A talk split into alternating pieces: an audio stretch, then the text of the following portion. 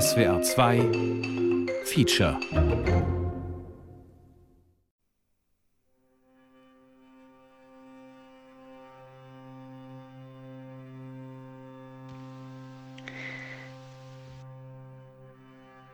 Hey, ähm, ich würde dir gern was erzählen. Ist alles recht krass und ähm, ich hoffe, dass du das alles gut aufnimmst. Es wird recht lang. Ähm, Dieser Freitag. Wenn es geht, nimm dir einfach die Zeit und hör dir das in Ruhe an. Und eins vorweg, es ist ein Mega-Zeugnis. Auch wenn das jetzt im Laufe des Erzählens überhaupt nicht so wirkt. Dieser Freitag, der war krass, genau. Ich war morgens im Büro und irgendwie habe ich mich nicht konzentrieren können. Und da habe ich einfach nur gedacht, so, nee, es gibt keinen Ausweg, ich muss mich trennen. Ich habe immer wieder gesagt, du bist verheiratet, du hast drei Kinder und jetzt bist du verliebt in eine Frau. Ähm okay, das war definitiv nicht geplant, sowas kann man auch nicht planen. Ich hoffe, dass ich äh, damit jetzt nicht schocke. ich weiß nicht, wie ihr sowas seht. Also der Frau würde ich raten, zu einem, in, zu einem erfahrenen Seelsorger zu gehen. Denn da sind Mächte, äh, sind dämonische Mächte am, am Wirken. Und die treiben sie. ich, ähm, ja, genau, war in einem christlichen Umfeld, wo das eben überhaupt nicht geht. Sobald du eine Frau küsst und du bist eine Frau, bist du in der Hölle. Punkt, fertig. Und äh, weißt du, sonst könnte ja auch ein Mörder sagen, schau, ich bin, bin ein Mörder. Und ich hab, muss das Recht haben, Leute zu töten, ja. Das ist ja auch total daneben, ja. Du kannst dieses Leben niemals leben. Und du weißt ganz genau, es ist dein Herz und du kannst deinem Herz niemals folgen. Es kommen große Züchtigungen auf die Welt.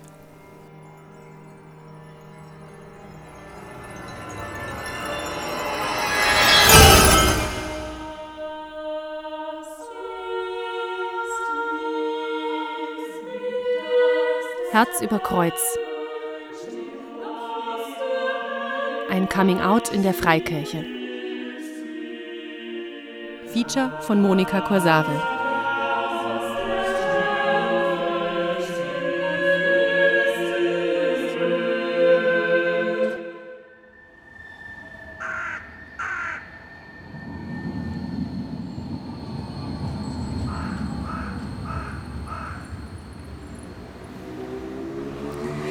Ja, okay, ich bin, bin geboren worden ähm, 1987 in Karlsruhe. Genau, mein, mein Vater und meine Mutter waren tatsächlich, hatten wohl keine so gute Ehe. Meine Mutter hat sich getrennt, als ich acht Monate alt war. Also das sagt mein Vater. Ich weiß es nicht, ob das jetzt so stimmt, weil ich habe es noch nie von meiner Mutter gehört, aber ich war auf jeden Fall so klein, dass ich nicht laufen konnte. Ähm genau, meine Mutter ist ausgezogen. Nicht mein Vater, sondern meine Mutter. Und ähm, mein Vater hat meinen Bruder und mich aufgezogen und musste natürlich auch arbeiten.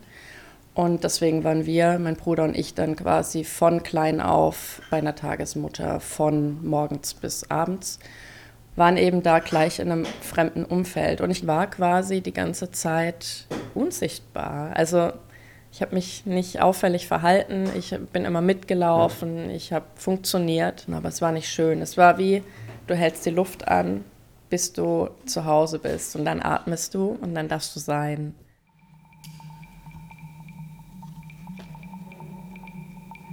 Ich habe schon, also ich habe mit sieben Jahren Jesus in mein Leben aufgenommen. Und es war ein, ein Erlebnis, das war das Tiefste, was ich bisher hatte. Ich wusste, er lebt jetzt in mir. Ich habe laut mit Gott geredet. Und ich habe Antworten bekommen für alles. Und ich bete schon jahrzehntelang, Herr, äh, mit mir kannst du machen, was du willst, wie du willst, wann du willst, wo du willst, kannst mich auch auf Null reduzieren. Und er tut es, er tut es. Lieben gerne, reduziert er uns auf Null dass wir wissen, ich kann es nicht, ich bin es nicht, ich hab's nicht. Im Johannes Evangelium 15 heißt es, ohne ihn können wir nichts tun. Und das ist die schwierigste Botschaft, die Gott in unser Herz schreiben muss, damit er in uns zum Zug kommt. Ich bin der wahre Weinstock und mein Vater ist der Winzer. Jede Rebe an mir, die keine Frucht bringt, schneidet er ab und jede Rebe, die Frucht bringt, reinigt er. Wer ich bin, ja. Maria Prean, geboren 1939 in Innsbruck, Gründerin des evangelikalen Missionswerk Leben in Jesus Christus E.V. Ich bin eine, eine Braut Jesu. Ich weiß, dass Jesus für mich den Brautpreis bezahlt hat am Kreuz und dass er für mich gestorben ist, damit ich dann mit ihm in aller Herrlichkeit die Ewigkeit verbringen darf. Ich habe den Auftrag von Gott, immer mehr zu werden wie Jesus. Und es ist ein lebenslänglicher Auftrag. Maria Prean ist Missionarin in Uganda und religiöse Fundamentalistin. Ich habe ein Fundament. Mein Fundament ist das Wort Gottes und Jesus Christus. Das ist mein Fundament. Und alle anderen stehen auf einer Sandkiste, den ersten Fels. Erster Fels. Und ich werde auf dem Felsen stehen bleiben und koste es, was es wolle. Ich bin auch bereit, als Märtyrerin zu sterben, wenn es dran ist für mich. Ich habe mich bedingungslos, ohne Wenn und Aber, Gott zur Verfügung gestellt. Jetzt gleich für den König der Könige ein großer Applaus. Wir verlassen unseren Thron. Wir schmeißen wieder und wir sagen, du bist der König. Du Du allein bist würdig zu nehmen. Dank Jesus. Allein. Ehre und Ruhm. Du allein bist ewig.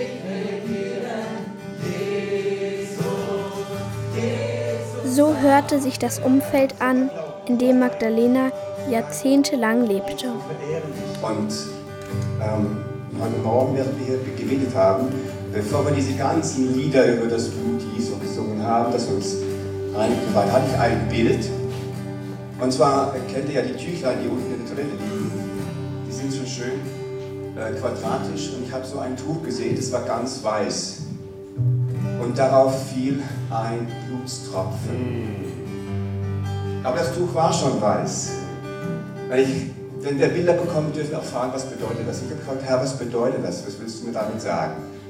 Und ähm, die Antwort war, was ich gereinigt habe, das ist rein. In dieser Gemeinde durften wir als Jugendliche die Musikanlage aufbauen und dafür haben wir eben ein bisschen Taschengeld bekommen. Genau, und so mussten wir eben am Anfang dort sein, um die Musikanlage aufzubauen und am Ende dort sein, um die Musikanlage abzubauen. Und dann haben wir eben zur Überbrückung, war ich dann eben auch in der Jugendgruppe dabei von dieser Die Gemeinde. andere Stelle aus Jakobus 1, wenn wir unsere Sünden bekennen, so ist er treu und gerecht. Ich beschwöre dich, Satan, Herrscher dieser Welt, weiche von diesem Geschöpf Magdalena.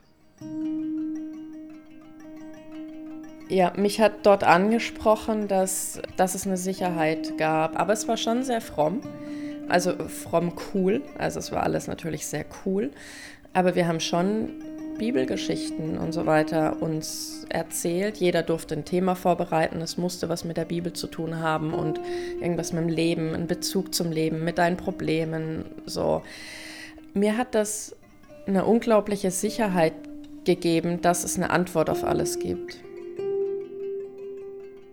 Und das habe ich mein Leben lang eigentlich gesucht bis dahin, so eine Sicherheit, die mir niemand geben konnte. Und dort war das so alles so, oh ja, es gibt einen Gott, der sorgt für dich, der ist für dich da, er, er achtet auf dich.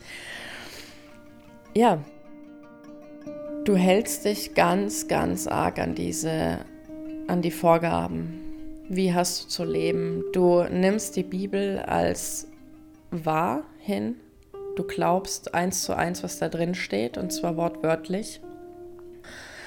Das ist dein Fokus in deinem Leben, dass du alles damit abgleichst. Passt es mit dem Leben mit Gott zusammen oder nicht? Und wenn nicht, dann lebe ich nicht so. Ich fand's krass. Ich finde es auch heute noch krass, wie stark man, wie stark man nach einer Form leben kann, wie stark man nach dem leben kann, wie es sein soll und nicht auf sein Herz hört. Nicht hört drauf, wie geht es mir eigentlich damit? Will ich das überhaupt? Bin ich das überhaupt? Also gefühlt wurden die Fragen nie gestellt. Du sollst nicht deinem Herzen folgen, du sollst dem folgen, was Gott für dich vorgesehen hat. Viel beten, viel Bibel lesen, dranbleiben, egal was du denkst, was du fühlst. Ja.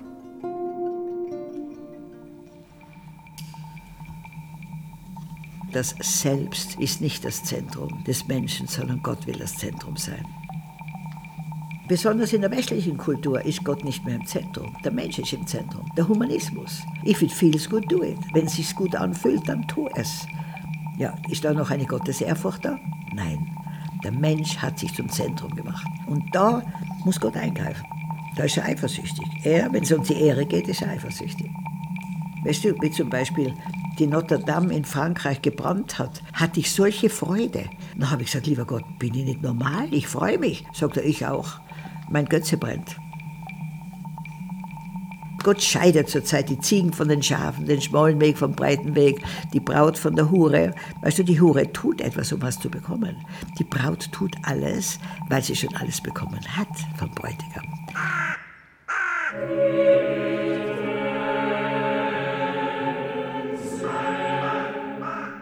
Ich beschwöre dich, Satan, Betrüger des Menschengeschlechtes erkenne an den Geist der Wahrheit und der Gnade. Fahr aus von Magdalena, die Gott gebildet und selber mit den himmlischen Siegeln bezeichnet hat.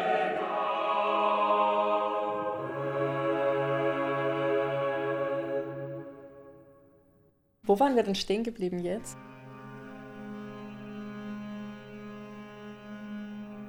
Ja, das ist in meinem Leben schon häufig passiert. Genau, da war ich stehen geblieben. Die Sprachnachricht an meine Freundinnen, sag ich mal. Ähm, ja, da habe ich mich geoutet. Ich habe mich tatsächlich bisher häufiger in Frauen als in Männer verliebt. Und ich konnte nie verstehen, wie man anders fühlen kann. Wie man nur Männer anziehend fühlen kann. Konnte ich nie verstehen. Und bisher habe ich das alles aber von mir abgewiesen. Ich habe es nicht angenommen. Ich habe es verleugnet. Und ich habe es versucht unter Kontrolle zu halten. Ich habe gedacht, das ist so Gott gewollt, dass ich das so runterdrücke. Weil ich einfach immer die Angst hatte, äh, beziehungsweise einfach der festen Überzeugung war, dass ich abgelehnt werde. Mhm.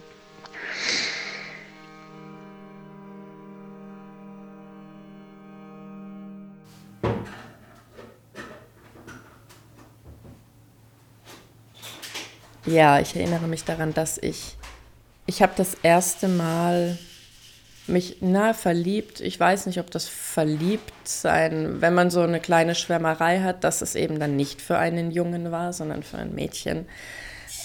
Ja, das habe ich wahrgenommen. Das erste Mal mit, ich würde sagen, mit elf tatsächlich schon. Ja, und dann war das immer wieder. Also unter der Oberfläche. Da war immer irgendwas und ich habe es aber nie wirklich benannt für mich. Ich habe ähm, nach einer Norm gelebt. So lebt man. Wenn man eine Frau ist, ist man mit einem Mann zusammen. Ich habe meine Gefühle nicht ernst genommen, dass ich eben nicht für Männer empfinde. Das Ding ist, man muss die Dinge erstmal erleben, um zu wissen, was man verpasst. Und ich habe ich es nie gesehen. Ich habe keine zwei Frauen gesehen, die offiziell zusammen waren. Ja, ich habe. Genau, ich bin in der Gemeinde geblieben, weil ich dort schon ziemlich verankert war dann. Also ich hatte viele Freunde dort. Das war auch irgendwo mein soziales Umfeld mittlerweile. Ich bin dort geblieben und habe dort weiterhin diese, diese Musikanlage aufgebaut. Dort habe ich auch meinen Mann kennengelernt, meinen Ex-Mann. ähm,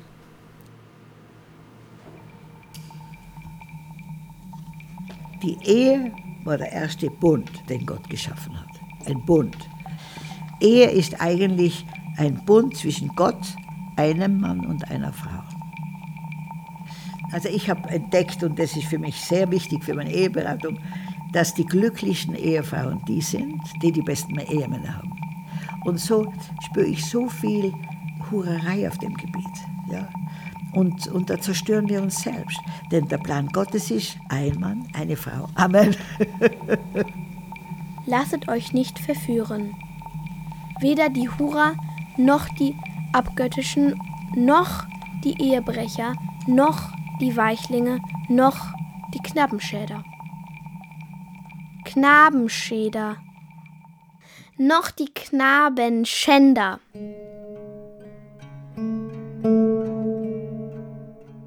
Und so habe ich ihn kennengelernt. Und ich habe ihn dann auch privat, ich weiß gar nicht, wie das kam, dass wir privat dann viel zu tun hatten. Aber wir haben jede Woche mindestens einen Abend irgendwie was gemacht. Wir waren mal klettern, was man so tut mit 17, 18. Wir waren mal im Kino zusammen und wir waren was essen. Also so irgendwie gefühlt schon so ein paar Dates. Also ich würde jetzt bis heute sagen, ich hatte nur ein Date und das hatte ich letzt, letztes Jahr. Ähm, weil für mich hat es sich nicht nach Dates angefühlt, sondern eher nach, ähm, wir haben äh, schöne Dinge zusammen gemacht, aber nicht aus dem Aspekt, wir wollen mal ein Paar werden.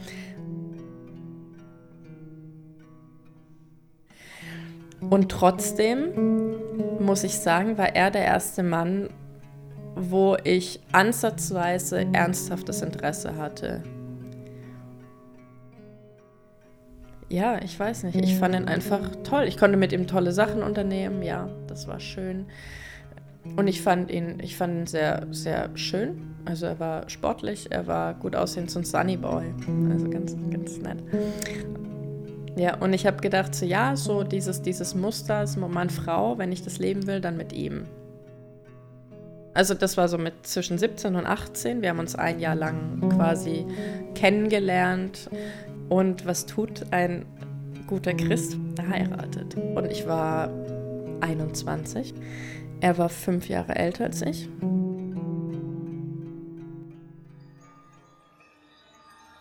Aber wir haben auch so eine Ehevorbereitung gemacht. Jetzt nicht so eine, so eine typische, sondern wir haben wir haben ein Befreiungsseminar mitgemacht. Und da kommen wir nochmal in so einen Bereich von dieser Freikirche, dass du ganz viele Dämonen auf dir hast, in dir hast, die auch von der Vergangenheit kommen oder von den Dingen, die du tagtäglich auch noch machst, weil du bist ja ein sündiger Mensch und bist ja noch nicht frei und so weiter und lädst dir ja immer wieder irgendwelchen Mist auf und da waren wir, ich weiß gar nicht mehr, wie viele Tage es waren. Ich glaube, es war ein verlängertes Wochenende. Da waren wir in Österreich bei einer mh, eine Organisation, die sich darauf spezialisiert hat, auf diesen Befreiungsdienst. Und wir sollen ja hier, wir sollen die Kranken heilen, Dämonen austreiben, wir, und wir erleben alles, alles. Gab es dann natürlich auch schön brav Frauen und Männer getrennt. Also jeder hat seine Vergangenheit aufgearbeitet in Zweiergrüppchen. Ähm, das heißt, man hat sich seiner Partnerin alles erzählt, was so war in der Vergangenheit. Ähm, man ist so einen Fragebogen durchgegangen und du holst alle Emotionen raus, die du in der damaligen Situation auch hattest. Und dann sprichst du neue Entscheidungen in dich rein. So.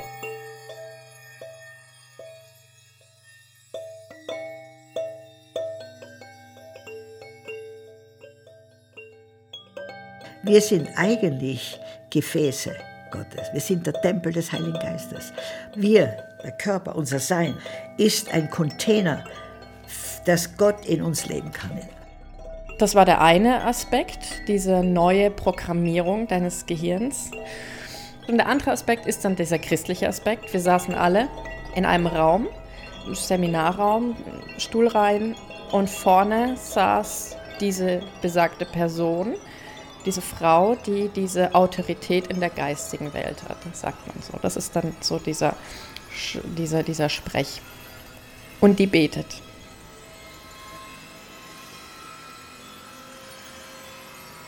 Die betet dann über diese ganze Gruppe eine Liste ab und dann passieren Dinge. Und, und solltest du mal dabei sein, wenn wir Dämonen austreiben von Menschen, die besessen wurden von ihnen, ja? Amen. Das, war, das sind reale Geistwesen.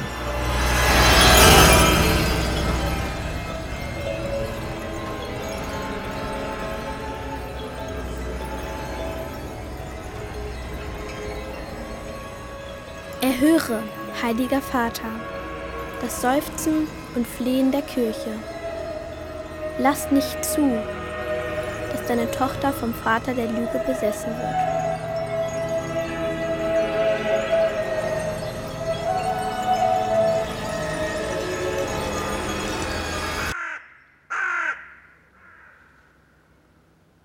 Du, die Dämonen sind so real und die wollen in uns leben.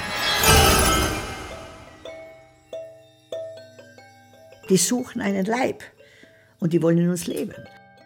Immer bei solchen Befreiungsgebeten, dann passieren solche Dinge wie die Leute husten oder sie lachen oder sie weinen oder sie übergeben sich. Ähm, das ist da alles passiert. Da, da spürt ein Mensch, in ihm lebt etwas, das nicht zu ihm gehört, das Besitz ergriffen hat von ihm. Lass nicht zu, dass deine Tochter in der Gefangenschaft des Teufels festgehalten wird, dass der Tempel deines Geistes von einem unreinen Geist bewohnt wird.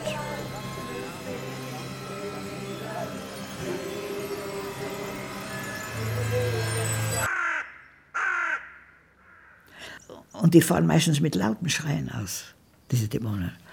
Ja, da habe ich eine Frau gehabt, da sind 38 Dämonen ausgefahren, die war ja in der Hexerei.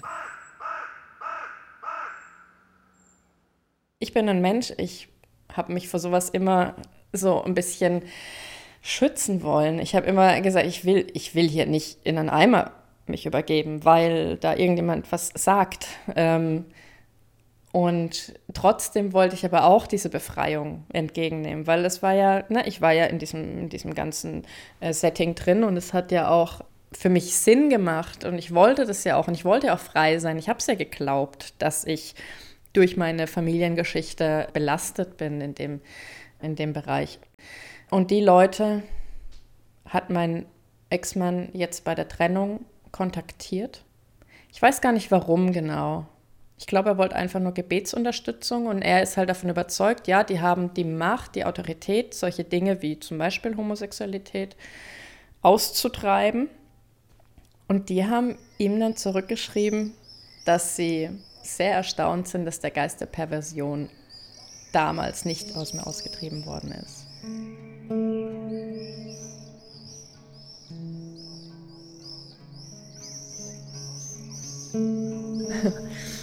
Wie wir geheiratet haben, war schön. Es war wirklich, es war wirklich ein schöner Tag. Es war im Juni, es war Sommer, die Sonne hat geschienen und wir hatten draußen auf der Wiese hatten wir so richtig amerikanisch so weiße Stühle und so einen schönen Blumenbogen. Und ich weiß aber noch, also ich bin an dem Tag aufgewacht und ich habe gewusst, es ist okay so, es ist gut so und das ist das Richtige.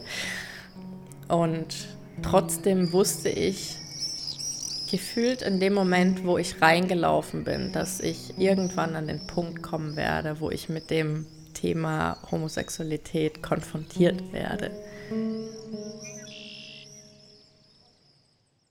Also wir, mein Mann und ich haben vor Jahren in Tirol einen Kongress angeboten, finde deine wahre Identität. Und ich sagte es, wir haben es nicht glauben können, wie viele Leute da kamen.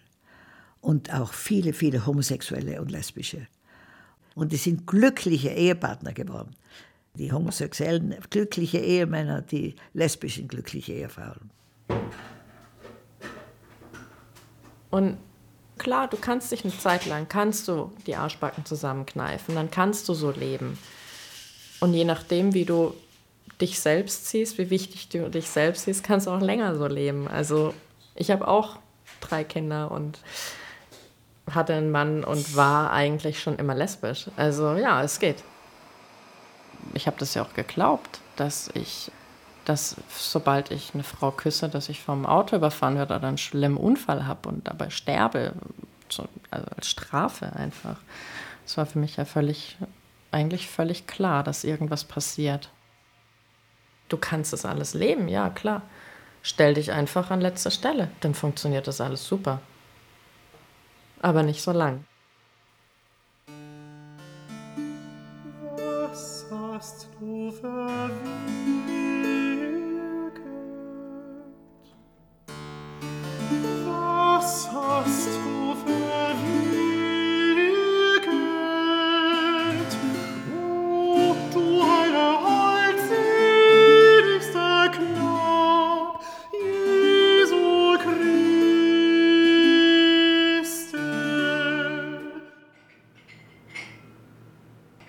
Ich, mir war irgendwann dann wirklich bewusst so, ich, ich kann ihn niemals so lieben, wie ich eine Frau lieben würde.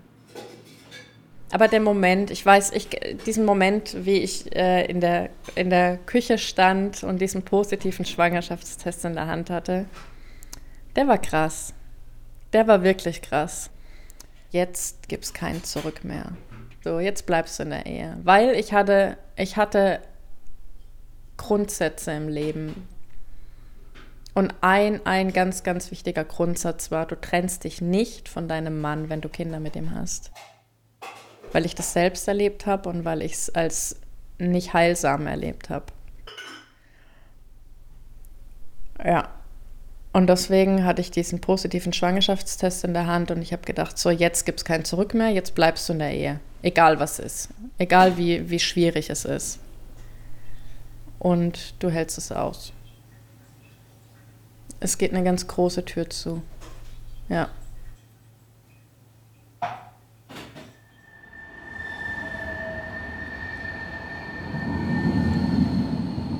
Ich war eine Woche lang, ich war nur eine Woche lang wissentlich schwanger.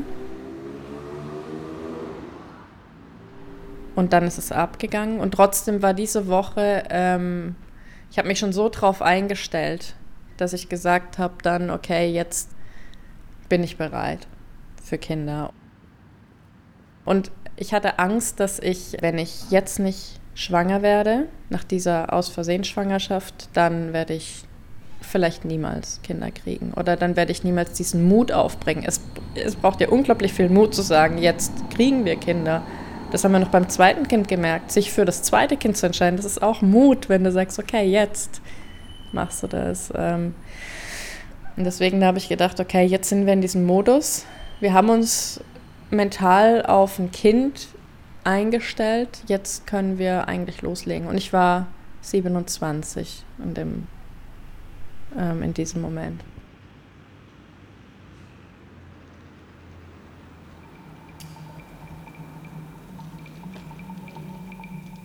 Der Mann ist das Haupt und die Frau ist unter seiner geistigen Führung. Also die Frau soll in der Familie der Heilige Geist sein, aber sie muss wissen, unter wessen Geist sie steht. Ja, wenn sie unter dem falschen Geist steht, ist natürlich alles daneben. Aber wenn sie vollkommen unter der Führung des Heiligen Geistes steht, dann ist sie die Kraftquelle der Familie. Ja. Und ein guter Mann wird hören auf seine Frau. Er wird hören, aber er wird es vor Gott prüfen. Gott, du Schöpfer und Verteidiger des Menschengeschlechtes, schaue auf diese deine Dienerin, die du nach deinem Bild geformt hast und zur Teilnahme an der Herrlichkeit beru berufst, berufst. Der alte Feind quält sie grausam. Er unterdrückt sie mit roher Gewalt. Weil zum Beispiel der Adam, der, glaube ich, hat die Eva nie richtig informiert. Sonst hätte die nie so verführt werden können.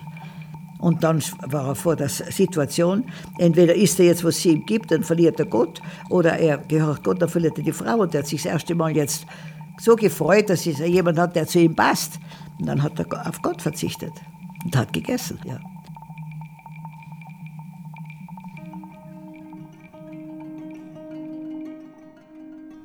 Ja, aber diese Einbahnstraße, ja, die wurde damit schon so ein bisschen zementiert. Und es macht es einfacher, ja. Und ich habe auch die ganze Zeit, also durch Schwangerschaften, ähm, durch Kinder, du hast gar keine Zeit, dir über was anderes Gedanken zu machen. Du bist voller Hormone, ja, dass du, ich habe diese Zeit als so in Erinnerung, alles cool. Du bist eine Mama und es hat mich ausgefüllt. Gut, in der Zeit war auch keine Frau, die ich irgendwie so mega toll fand. Und ähm, das war dann tatsächlich diese Zeit, wo ich daran geglaubt habe oder geglaubt habe, ich sei geheilt worden ne? von der Homosexualität. Weil ich habe ja, ich habe ja konstant dagegen angebetet. Ich habe es nie jemandem gesagt, nie. Also ich habe meinem Mann mal, habe ich mal angedeutet, dass ich mal Probleme hatte in der Jugend, dass ich mal tatsächlich Gedanken hatte in die Richtung, äh, mit einer Frau zusammen zu sein. Und mehr wusste nie jemand. Und deswegen habe ich immer nur für mich im Heimlichen einfach nur gebetet. Ich habe es auch nie benannt. Ich habe immer nur gesagt, Gott, du weißt, was für ein Problem ich habe. Mach's weg.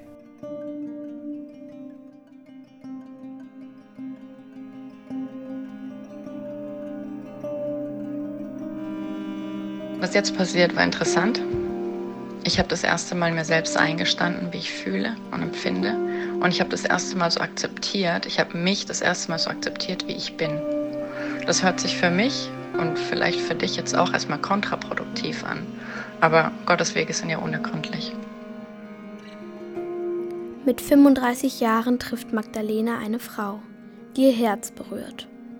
Sie verliebt sich, Hals über Kopf. Naja, neben der Tatsache, dass ich sie einfach hübsch fand, hatte sie zudem noch eine Art, die in mir einfach was auslösten. Und zwar die Sehnsucht nach weiblicher Zärtlichkeit.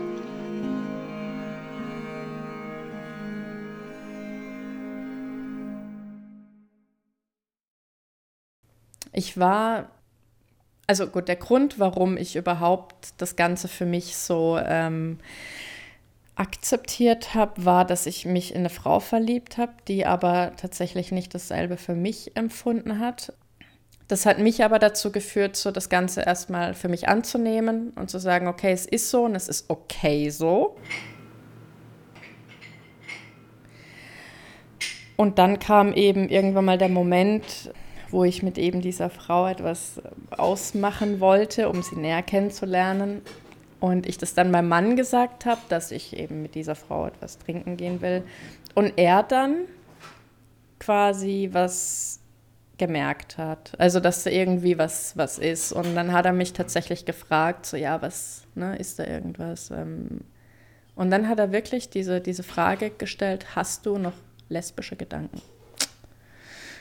Und dann habe ich zweimal gelogen. habe ich gemeint, nein, das ist alles, alles cool ich will die Frau einfach nur kennenlernen, ist nett. Ne? Und, und dann hat er aber dreimal, er hat dreimal nachgefragt, ja.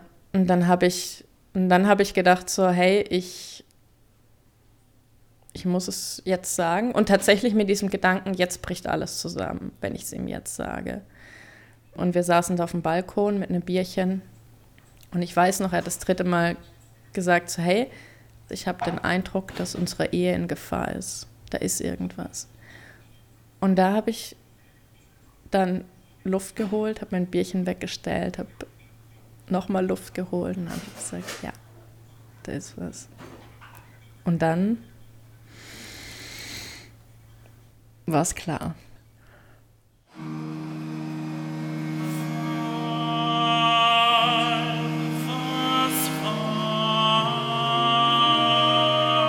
Simon, Sohn des Johannes.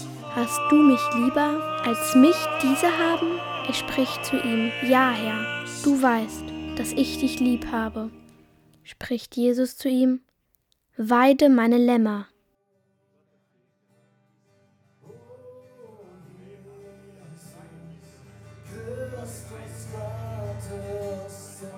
Ich glaube, er hat dann die Frage gestellt, willst du das? Willst du willst du in die Richtung gehen? Also willst du mit einer Frau zusammen sein? Und da war für mich immer klar irgendwie, nee, nee, will ich nicht, will ich nicht. Also, weil für mich einfach dieses, das hat dann zur Folge, ich muss mich trennen, ich muss von den Kindern weg. Es hatte einfach einen riesen Rattenschwanz, ja. Irgendwo war natürlich dieser Herzenswunsch, ja, ich will, aber das Ganze, was da mitläuft, das will ich nicht. Also will ich es nicht, weil das war einfach so ein Riesenberg, ja, der dann über dir einstürzt. Und er hat auch gleich noch seinen Vater eingeschaltet. Der hat dann auch gleich noch mitgebetet, aber alles nicht in Kontakt mit mir, weil das wollte ich nicht. Aber ich wusste, dass er mit involviert war. Das ist eine Lüge. Der Teufel ist ein Lügner. Und der Fürst der Welt ist der größte Lügner auf der ganzen Welt. Jesus ist die Wahrheit. Ergreife und nimm die Geschenke an. Weißt du, wie es ist, wenn man ein Geschenk gibt und der andere nimmt es nicht? Das ist, ich habe das schon ein paar Mal erlebt. Das, ist, das macht einen wirklich traurig und ich glaube, Jesus macht das unfassbar traurig. Also vom Pullover, den du neu kriegst, bis äh, zur Befreiung. Jetzt gleich. Für den König der Könige ein großer Applaus. Dann war ich schon sehr depressiv. Ich hatte Appetitlosigkeit, ich habe abgenommen, ich habe nicht mehr geschlafen richtig. Das hat mich alles so sehr mitgenommen. Ich konnte mich natürlich auch nicht konzentrieren im Büro. Ich saß im Büro und ich habe mich nicht konzentrieren können auf die Arbeit. Als Selbstständige ist das blöd. Ja, weil du musst Arbeit liefern. Du wirst für deine abgeschlossenen Projekte bezahlt. Nicht dafür, dass du da bist. Ja.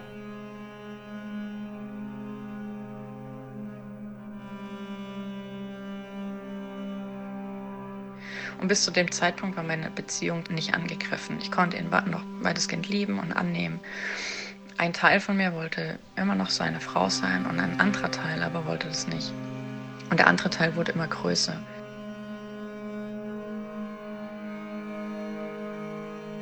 Alles hat sich zugespitzt bis zu jetzt dieser Woche. Es war ein Freitag.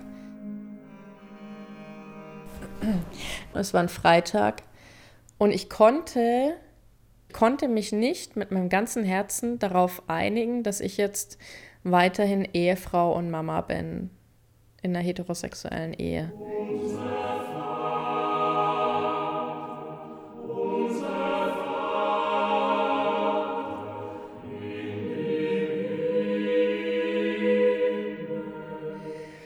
Und da habe ich einfach nur gedacht, so, nee, es gibt keinen Ausweg, ich muss mich trennen. Ich muss mich trennen von meinem Mann. Und es war für mich so belastend, dieser Gedanke, ich muss mich trennen. Das war's. Da geht kein Weg zurück mehr. Da kannst du nicht mehr raus aus der Nummer. Du, du, stehst, du stehst an der Wand. Ne? Also du musst da durch. Du, du musst dich trennen. Es führt gar kein Weg dran vorbei, aber es ist halt ein schlechter Weg. Es ist kein guter Weg. Und es ist vor allem kein, kein, kein leichter Weg. Dann habe ich meinen Mann angerufen und habe gesagt, hey, mir geht's gar nicht gut, ich sehe keinen Ausweg, wir müssen jetzt beten, intensiv. Mm, und dann haben wir wirklich, ich bin dann nach Hause gekommen, ja, und ab dem Moment haben wir dann dagegen angebetet, ja. Und zwar intensiv. Zusammen und laut.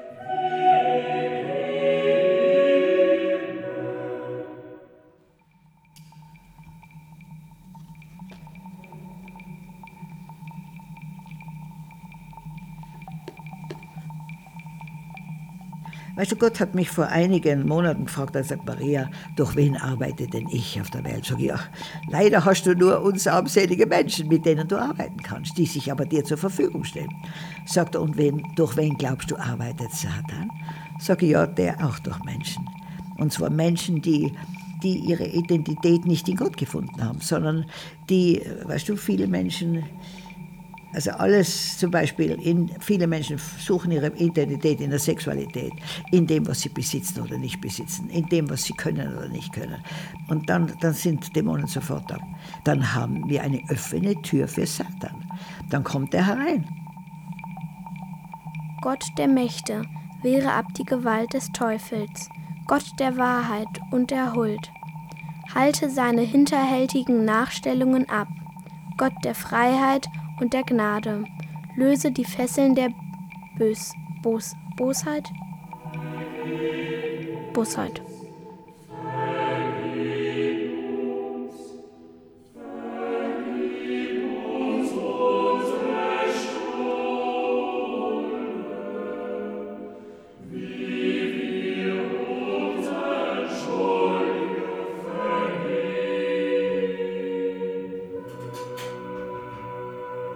Da war nur die pure Angst und ich weiß ganz genau, dass ich was ganz anderes will.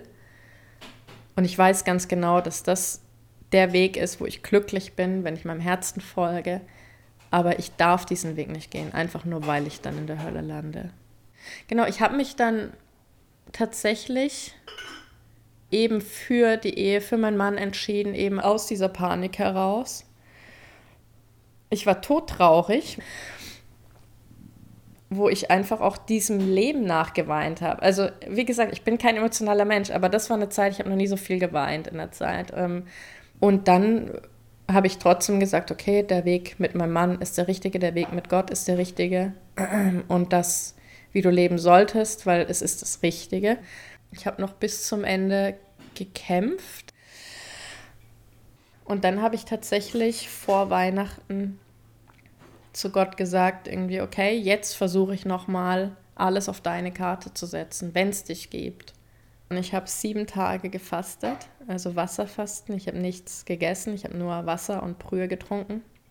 Und das war eine harte Zeit, also gebetet und gefastet. Und damit, das ist dann auch so eine Methode in, in den Kreisen, wo du Dinge aufarbeiten kannst. Also ähm, genau habe ich das nochmal als letztes, als letzte Reißleine irgendwie genommen. Und es war hart. Weil am Ende, ich lag nur noch auf dem Sofa, ich konnte mich nicht mehr großartig, also es, es nimmt dir ja jegliche Kräfte, wenn du nichts mehr isst. Und ich hatte ja schon drei Kinder. Also, wow, eigentlich völlig absurd, dass ich das überhaupt gemacht habe. Aber ich habe halt trotzdem noch einen Glauben gehabt. Und ich habe gesagt, okay, das bisschen Glauben, was ich habe, das bisschen Überzeugung, was ich habe, daran halte ich jetzt nochmal fest und ich lege nochmal alles auf diese Karte. Und dann ich war einfach völlig, völlig am Ende und dann habe ich Videos bekommen. Das Schlimmste, was du dir vorstellen kannst. Ja, mir hat jemand ein Video vorgelegt oder ein paar Videos von Leuten, die erzählen, dass du, wenn du homosexuell bist, dass du in der Hölle landest. Oder Leute, die halt so Visionen hatten von der Hölle, dass sie in die Hölle reingenommen worden sind. Kein Schlaf ewiges Leiden, Brennen, ohne verbrannt zu werden. Einsamkeit, totale Einsamkeit. Also das Schlimmste, was du dir auf Erden vorstellen kannst, ist die Hölle zur Potenz. Und da waren die Homosexuellen in dem Feuersee oder was weiß ich was. Da kommen richtige Ängste auf. Weil sie selbst den Weg wählt. Gott gibt uns den freien Willen.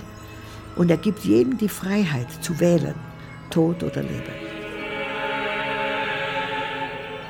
Denn ein Feuer ist angegangen durch meinen Zorn und wird brennen bis in die unterste Hölle und wird verzehren das Land mit seinem Gewächs und wird anzünden die Grundfesten der Berge. da kommen richtige Ängste auf. Wenn du schon so geschwächt bist, ja, das war am sechsten Tag. Da habe ich sechs Tage lang nichts gegessen. Ich, ich war wirklich, ich lag auf der Couch. Ich war wie krank. Also ich, bei mir war überhaupt nichts mehr an Kraft. Und, und dann kriegst du so ein Video und du denkst so, ja, das ist eigentlich seelischer Missbrauch, würde ich jetzt sagen. Das ist richtig hart.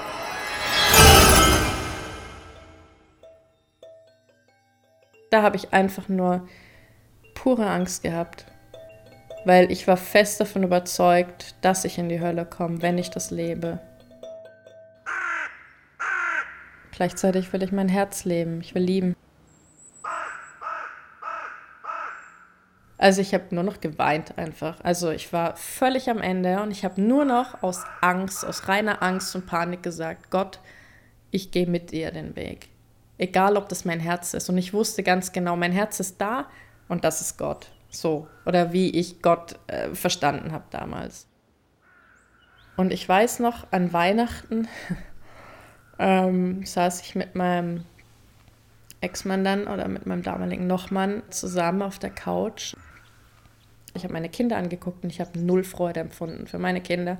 Das, was, das, kann doch nicht der, das kann doch nicht der Weg sein, dass du so unglücklich bist und dass du keine Freude mehr für deine Kinder hast, dass du keine Freude für irgendwas hast.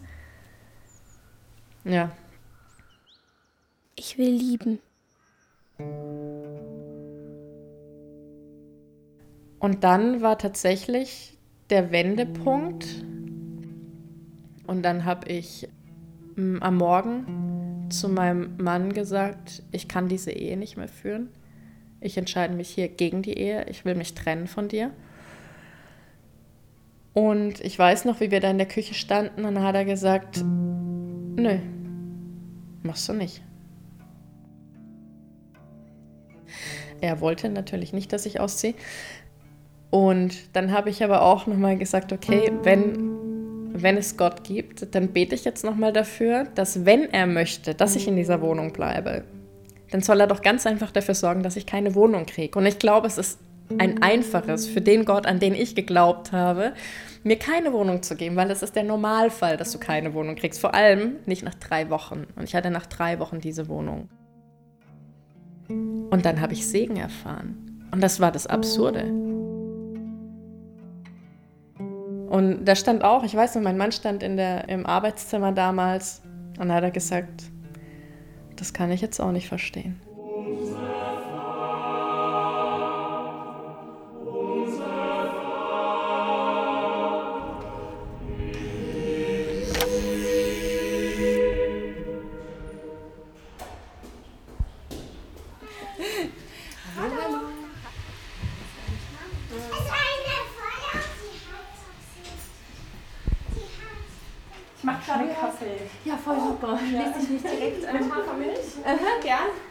Ich fühle mich wahnsinnig wohl hier. Also es war dann wirklich auch so ein hier, als ich hier dann angekommen bin, war das so ein, wow, das ist meine Wohnung. Also es, ist, also es ist wirklich meine Wohnung. Es hat sich einfach so angefühlt, so gut angefühlt, so okay, hier gehöre ich her und ja, so ein ganz neues Erlebnis. Also es ist meine erste eigene Wohnung.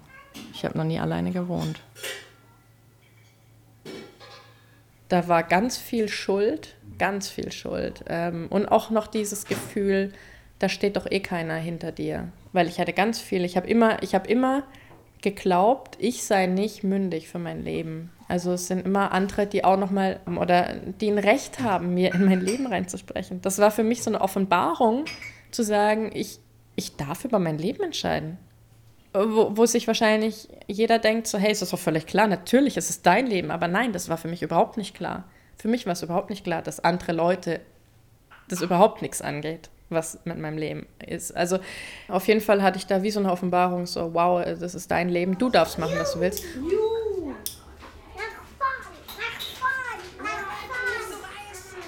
Also diese, das, das Gefühl, einfach sein zu dürfen, ist so unbeschreiblich. Also es ist einfach so, so, wow, du musst dich nicht mehr konzentrieren, irgendwas zu verstecken. Du hast keine Angst mehr, dich zu zeigen, ähm, Emotionen zu zeigen. Ja, das ist alles, fällt alles weg. Und das muss ich jetzt aber auch neu lernen, ja. ja. Der Geist Gottes, des Herrn ist auf mir, weil der Herr mich gesalbt hat. Er hat mich gesandt, den Elenden gute Botschaft zu bringen, die zerbrochenen Herzen zu verbinden, zu verkündigen, den Gefangenen die Freiheit, den Gebundenen, dass sie frei und ledig sein sollen.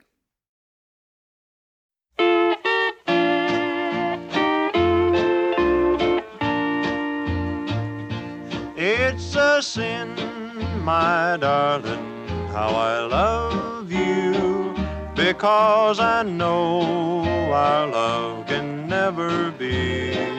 Herz über Kreuz. Ein Coming-out in der Freikirche. Feature von Monika Korsave. When silence proves that you've forgotten me.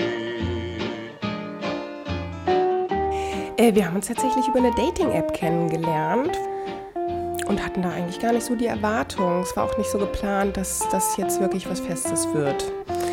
Aber das war dann doch relativ schnell klar, dass es irgendwie jetzt, naja, eher in die Richtung geht. und das ist sehr, sehr schön und also es ist auch die erste Beziehung, wo ich denke, so ja, genau so müsste es eigentlich sein und ich hoffe einfach, dass es weiterhin so, so ist, ja. Es sprach Ruby Lorenz. Man glaubt ja schon so ein bisschen an Schicksal, an so soll das Leben laufen und ich hätte nie meine drei Kinder, wenn ich damals mich für Frauen schon entschieden hätte. Oder vielleicht nicht diese drei Kinder, die ich jetzt habe. Also von daher vielleicht was so gewollt, dass ich so einen Lebenslauf habe. Ich würde sagen, ja, es hat seine Richtigkeit, ja. Ja. Ton, Technik und Regie Monika Korsave und Michael Lissek. Du stell dir vor, mich hat jetzt ein Clan, eigentlich schon zwei äh, Gruppen in äh, Afrika aufgenommen als ein Mitglied von ihrem Clan. Die haben mich genannt Nakiru. Der Nakiru heißt Regen und Segen. Und in jede Gegend, wo ich komme, überall fängt es an regnen. Redaktion Michael Lissek.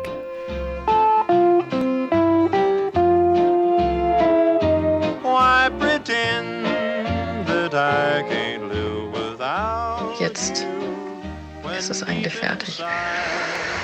Genau, danke fürs Zuhören. Ciao. Produktion Südwestrundfunk 2023